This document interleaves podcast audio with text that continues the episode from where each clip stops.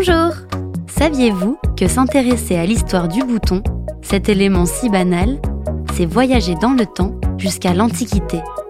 Dans cet épisode, Viviane nous raconte la petite histoire de cet indispensable.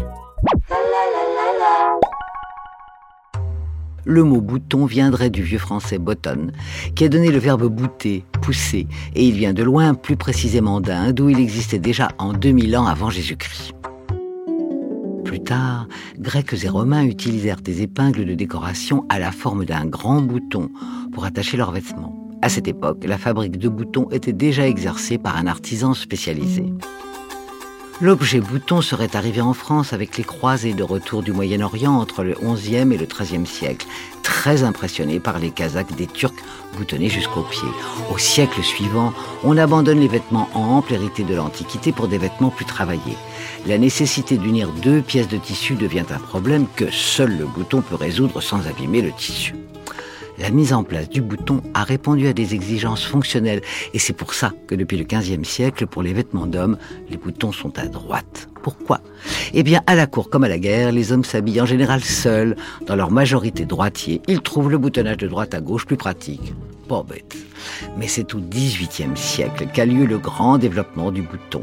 Les vestes des officiers, livrées des serviteurs, maillots de corps des dames, même s'ils ne concernent d'abord que le vêtement masculin, ils se féminisent en un bouton bijou. Exemple, le 19 février 1715 où Louis XIV reçoit l'ambassadeur de Perse et porte tenue sur laquelle sont cousus pour 12 500 000 livres de boutons de diamant. Au XIXe siècle, le port du bouton se diffuse progressivement. Au fur et à mesure, les nouveaux matériaux s'enrichissent, nacre, corne, laiton et enfin polyester, donnant vie ainsi à la fabrique de boutons industriels. Mais à côté d'elle, la fabrication artisanale donne vie à de véritables œuvres d'art, avec des boutons tableau et des boutons camés. Au début du XXe siècle, sa fabrication subit quelques transformations. En effet, dans les années 40, l'emploi de matériaux pauvres comme le bois se diffuse dans toutes les fabriques de boutons. Mais dans un autre temps, les couturiers, puis les stylistes, élisent le bouton comme élément de personnalisation du vêtement.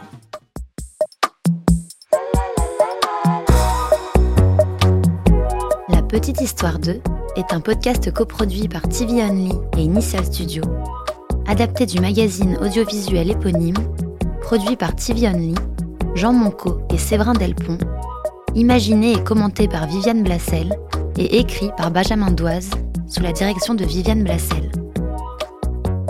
Production éditoriale, Sarah Koskiewicz et Louise Nguyen, assistée de Sidonie Cotier. Montage et musique, Johanna Lalonde. Avec les voix de Viviane Blassel et Louise Nguyen.